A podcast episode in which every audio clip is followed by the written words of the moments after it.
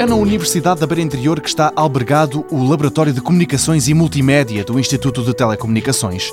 Abel João Gomes é o chefe deste laboratório. Ele dá conta dos projetos mais relevantes de dois dos quatro grupos que ali trabalham. Temos um projeto de biometria, isto é, reconhecer pessoas através do olho humano. Mas temos, por exemplo, outro grupo que está a trabalhar em imagem médica, em colaboração com a Faculdade de Medicina aqui, na UBI, e com a Siemens Medical. Portanto, temos algumas cooperações. Nos projetos nós normalmente temos cooperações com indústria. O trabalho bandeira do grupo liderado por Abel João Gomes já foi falado aqui no Mundo Novo. Eles dedicam-se a criar interfaces multitoque, mesas interativas, por exemplo.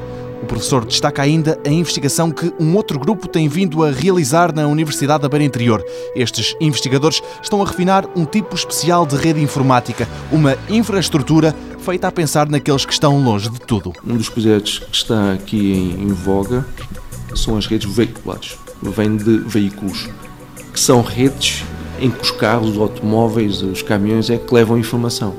Isto é útil em, em zonas remotas, onde não há rede por exemplo, em África, temos grandes espaços.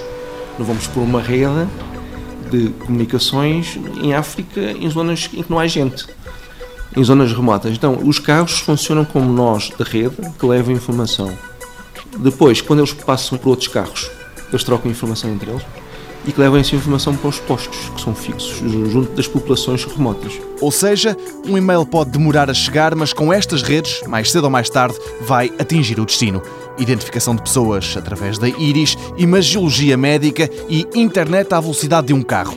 Alguns projetos a decorrer no Laboratório de Comunicações e Multimédia.